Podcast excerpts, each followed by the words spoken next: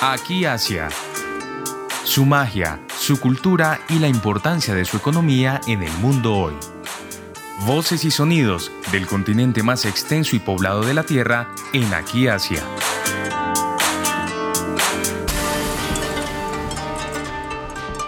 Muy buenos días y bienvenidos a otro espacio de Aquí Asia en Javeriana Estéreo. Soy Rosa Cárdenas y hoy nos vamos a conectar con Corea.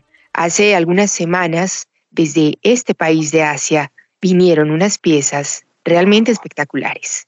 El Museo Nacional de Corea hizo posible, claramente en conjunto con el Museo del Oro de Colombia, de Bogotá, traer a nuestro país una serie de cerámicas acerca de las cuales vamos a hablar en este programa. Es una exposición especial que sin duda tenemos que visitar quienes vivimos en la capital y aquellos que no están también conocerla y seguramente aprender y conectarse con Corea a través de lo que se está exhibiendo allí. Para hablar de esta muestra están con nosotros Natalia Rodríguez, quien es profesional del Museo del Oro, así como Min Yang Choi, que es traductora. Así que con ellas dos vamos a empezar este espacio de aquí Asia y con una pregunta muy clara y muy básica y es realmente qué puede ver o qué se puede esperar de esta exposición, de esta em, muestra que se ha denominado Voces de una cultura milenaria. ¿De qué se compone esta muestra y en qué radica su relevancia? Bienvenidas aquí Asia. Buenos días, hola Rosa, hola Min, eh, buenos días a todos los que nos escuchan. Bueno, pues como como decías, desde el 7 de octubre está disponible en el Museo del Oro una hermosa exposición que viene directamente desde el Museo Nacional de Corea.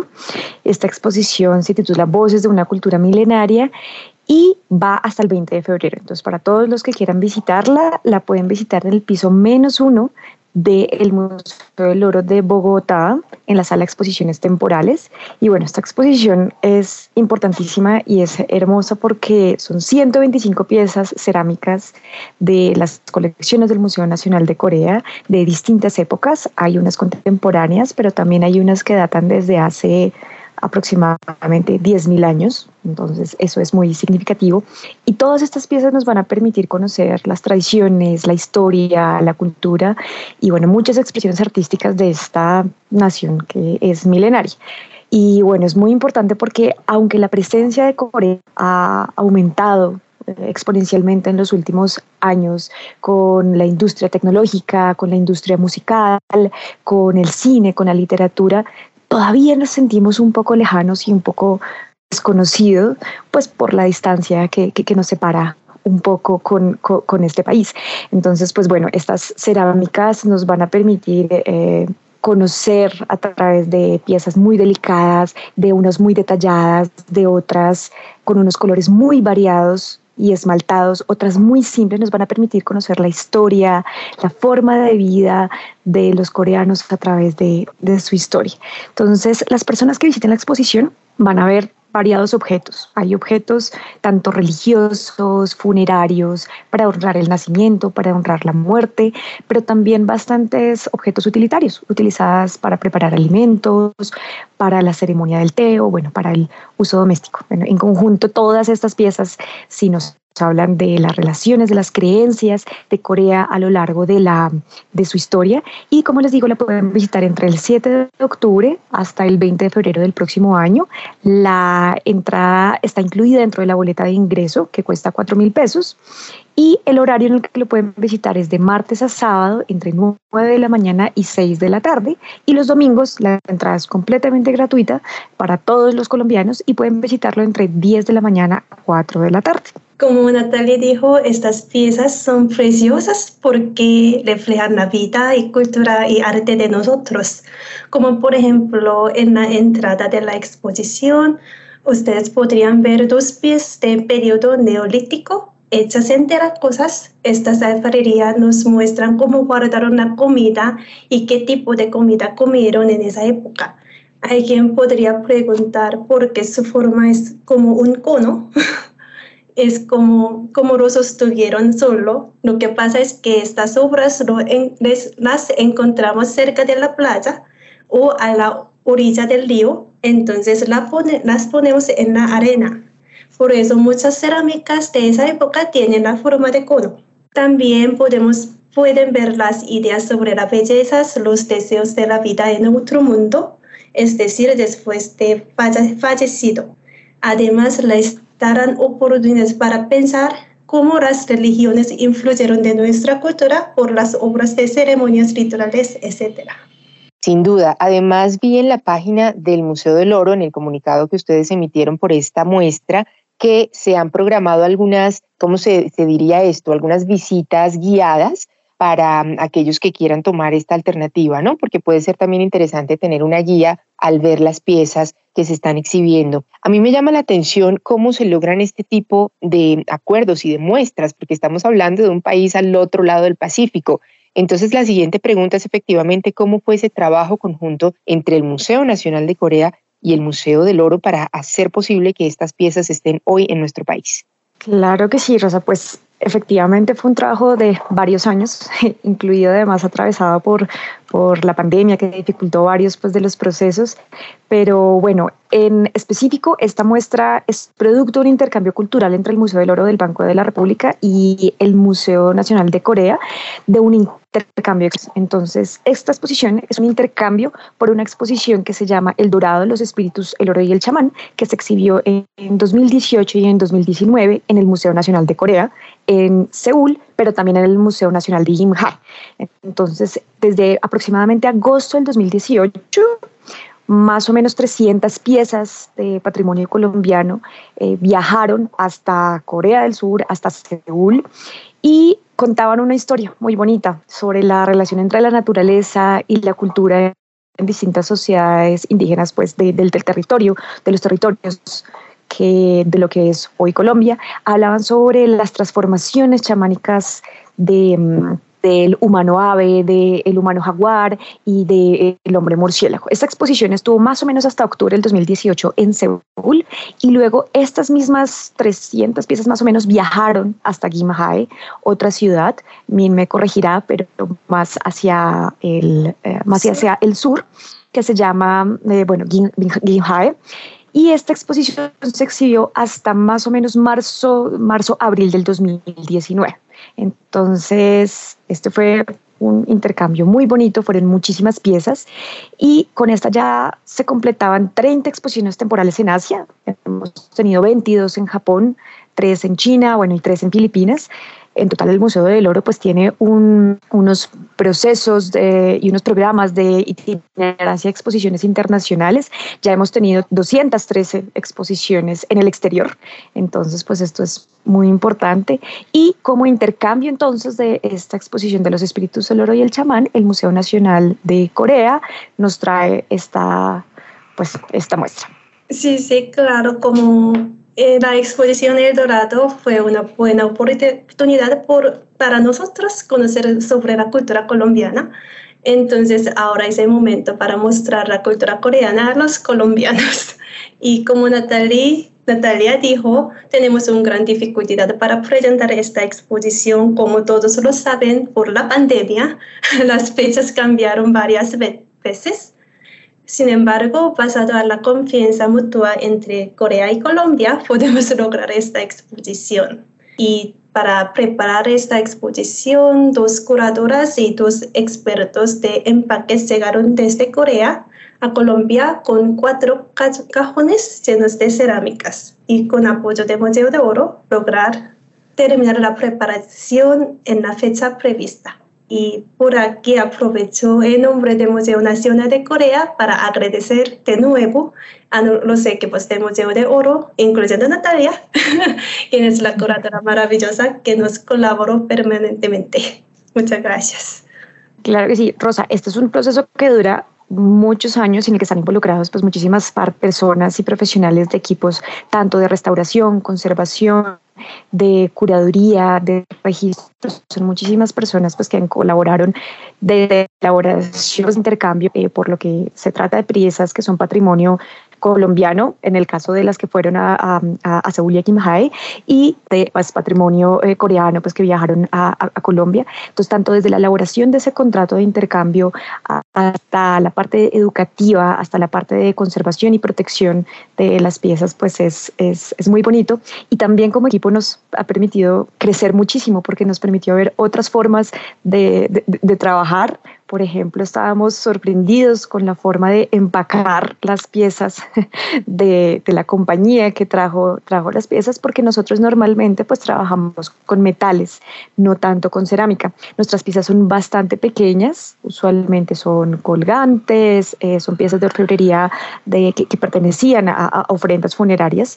En cambio, estos son vasijas muy grandes, muy delicadas, muy pesadas y venían rodeadas, si no estoy mal, tú me corregirás, con un papel seda parecido como un papel, em, no es papiro, pero es muy suave, que permite acolchar pues, los, las piezas, protegiéndolas, pero al mismo tiempo no poniendo más peso a, a las piezas. Son técnicas entonces de, de museografía, de, de, museología, que nos permiten eh, crecer como equipo al conocer otras formas de, de trabajar perdón, el papel se llama hanji, es como desde la madera, obviamente, pero eso tiene como muy buena calidad, entonces pesa casi nada, pero adentro ponemos algodón para sostener o proteger con, como choque que no, con otras piezas.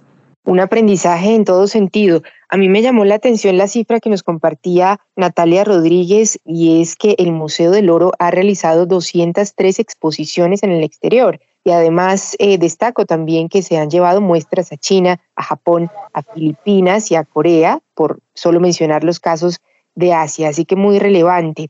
Ya nos han contado un poco acerca de este acercamiento que han tenido gracias al trabajo conjunto que se ha hecho para la muestra. Y pienso que siempre en este espacio de radio tratamos de buscar ese vínculo que tenemos con otras culturas, en este caso Corea. Así que la pregunta que tendría es si ustedes han notado algún vínculo que se pueda detectar entre la cerámica de Corea y las expresiones de nuestras culturas precolombinas. ¿Hay algo que nos pueda conectar? Claro que sí. Aunque existen muchas eh, diferencias, podemos encontrar algunos vínculos, especialmente con las representaciones de la naturaleza. Entonces, en el caso de Corea, hay muchas representaciones de el bambú, por ejemplo, entonces entiendo que el clima en Corea es muy extremo. Hace un frío muy, muy, muy, muy profundo, pero luego un calor insoportable. Las estaciones están muy marcadas. El bambú es una pieza muy representada porque representa la rectitud y la elegancia, porque a través de las estaciones se mantiene siempre recto, ¿no? Pero al mismo tiempo es flexible. También hay representaciones de flores, de peonías, de animales como el bueno, el dragón, que no sé si se puede contar como una como un animal que representa al rey, pero otros también como el fénix que representa a la longevidad. Y en el caso colombiano, aunque también hay una diversidad muy grande de, sociedades que habitaron pues este territorio y es difícil hacer generalidades, también hay muchas representaciones de animales. En el caso, por ejemplo, de las llanuras del Caribe, hay representaciones de animales anfibios, ¿no? Entonces, el sapo, el cocodrilo, mm, muchas aves pues que, que transitan entre el mundo de la tierra, eh, el mundo del aire y también el mundo de, de, lo húmedo, del el agua. Eh, nos permiten ver también cómo vivían estas sociedades en constante relación con el agua. ¿No? No viéndole incluso como un enemigo ahorita que ha habido tantas lluvias y tantas inundaciones, sino eran sociedades para las cuales la naturaleza era casi que una compañera, una aliada, entonces no se trataba de manipularla, sino de convivir con ella. Y los animales, pues las representaciones de los animales en vasijas, en metales, hablan de esta profunda relación de, en los universos anfibios, ¿no? Sí, como hay muchas obras como fueron inspiradas por la naturaleza, es obviamente como un caso mutuo, mutuo en ambos países. Y también uh, me impresionó que una pasilla con diseño de berenjena de Corea, aquí también hay muy, muy parecida a una pasilla precolombiana. También un vaso de la edad de, de hierro es parecido con la chamba de Tolima por su color y su textura no soy experta en cerámica ni historia, pero teniendo en cuenta que hay unas obras muy parecidas, creo que los dos países pueden colaborar para estudiar esas obras juntos, para conocer más sobre la historia y su origen, creo. Eh, efectivamente, como Min nos cuenta, hay un paralelo que también podemos realizar entre algunas tradiciones cerámicas. Entonces, Justo en la edad de, bronce hay unos materiales, unas cerámicas, que una de ellas se llama el rojo y otra el negro bruñido, en la que lo que se hace es que para tapar y, curar los poros de la cerámica se utilizan materiales orgánicos o materiales afilados o muy duros, pues como líticos, piedras, para de alguna forma lijar y pulir la, cerámica, porque en ese momento no existían eh, esmaltes que nos permitieran proteger la comida del material en el que se está sirviendo pues, la comida. Esa, por ejemplo, es una técnica que todavía se utiliza hoy en Colombia, en la cerámica de la chamba. Entonces, la cerámica puede ser de colores muy diversos, pero después de, de cocida, cuando está al rojo vivo se somete a un proceso de ahumado con materiales orgánicos que le dan ese color negro tan característico y que permite curar el material precisamente para cerrar los poros y no permitir que los líquidos, que los alimentos entren en contacto directo con los materiales de, de la cerámica. Bueno, hay puntos de encuentro sin duda. Entonces, yo quisiera también preguntarles cuál es el vínculo que ustedes ven entre estos aspectos un poco más tradicionales de Corea, en este caso la cerámica de Corea, y el actual boom de las industrias creativas de Corea, ¿no? Lo que mucha gente de alguna manera tiene como referencia, el J-pop, en las artes, también en el comunicado que emitía el Museo del Oro, hablaban de que sí podría haber algún tipo de conexión entre esto tradicional y las nuevas olas, digamos, de arte que se viven en Corea. ¿Cuál creerían ustedes que es esta manera de acercar esto tradicional con las nuevas tendencias que se viven en Corea? Pues precisamente uno de los ejes transversales de la exposición es la reinterpretación que algunos artistas hacen de las tradiciones cerámicas pues, milenarias. Hay unas piezas de algunos artistas que utilizan materiales tradicionales, hay otros que en cambio lo que eh, reinterpretan son las técnicas cerámicas para trabajar la porcelana, pues que es un material bastante delicado y bastante especial, y otros en los que son los motivos decorativos los que se reinterpretan. Pero creo que una de las cosas más valiosas de Corea es precisamente esta relación entre la creatividad, la reinvención y el continuo desarrollo tecnológico, el eje dinámico pues, de, la cultura con la parte tradicional. Entonces, desde la comida hasta el K-pop, por ejemplo, todo el tiempo están haciendo referencias tanto visuales, tanto desde el punto de vista estructural, en la forma en que se compone la música, en la que se cocina la comida, a las tradiciones. Entonces, es una gran virtud de, este, de, este país asiático que creo que pues obviamente se refleja no solamente en las piezas, sino en varias de las corrientes culturales que vemos ahorita como el K-Pop. Para nosotros podrán parecer muy occidentalizadas varios de los videos que vemos, varias de las piezas musicales, pero en realidad muchas de ellas integran expresiones musicales como el salmuroni, por ejemplo, salmuroni, que es una mm, música tradicional coreana dentro de sus eh, canciones, varios de los atuendos que utilizan en sus, eh, en sus videos, por ejemplo, hacen referencia a tradiciones como el Año Nuevo lunar, si no estoy mal, Min, en el que se utiliza el hanbok, que es un, atuendo muy tradicional, y las personas siguen utilizándolas, pero no solamente como una nostalgia del pasado, sino realmente el pasado habita el presente eh, en, Corea. Es, es muy bonito. Sí, sí, y la fuente de las industrias culturales modernas es la cultura tradicional, obviamente. Entonces, como nosotros como cantamos o como pasamos el tiempo libre, es como pueden disfrutar allá con las obras de cerámicas, como ellos pasaron el tiempo libre anterior con el tiempo de té para descansar o con cómo pasar el tiempo para escribir unos como poemas. Entonces, pueden ver como la excelencia de cultura tradicional de Corea allá. Y también hay tres obras contemporáneas para mostrar cómo las, los artistas de hoy heredan la estética de la cerámica antigua. Sí, espero que el interés sobre la cultura popular de hoy de Corea se expanda a lo tradicional a través de esta exposición, porque es la buena oportunidad para disfrutar. Bueno, estas exposiciones nos queda claro que eh, toman un tanto de tiempo en llegar a concretarse y es natural por lo que implican. Nos hablaban previamente acerca de cómo el dorado de los espíritus estuvo en varios países de Asia. ¿Hay algo que nos puedan comentar acerca de nuevas exposiciones de Colombia o de esta misma muestra que llegue a otros países de Asia en los años por venir? ¿Algo que tengan previsto en este momento? Pues en este momento desde el Museo del Oro se están planeando distintas pues, exposiciones de las que pues no podemos confirmar nada para próximos años, pero sí, pues les cuento que en este momento en Houston se exhibe una exposición inaugurada hace unos días, hecha en colaboración con otros museos de Estados Unidos. Por el momento no hay nada confirmado en Asia, entonces nos, pero pues nos encantaría volver. Obviamente siempre es una, una oportunidad muy bonita hacer estos intercambios culturales y lo que se ha hecho pues después de la pandemia es eh, aprovechar los recursos para hacer intercambios virtuales también y digitales. Así poco tuvimos una exposición sobre fotográfica virtual sobre el yoga en India con piezas del Museo del Oro. Entonces, por ejemplo, estas exposiciones pues, son un poco más fáciles de, concretar porque no implican el transporte pues, de, de patrimonio, pero por el momento, para específicamente Asia Oriental, no tenemos nada planeado.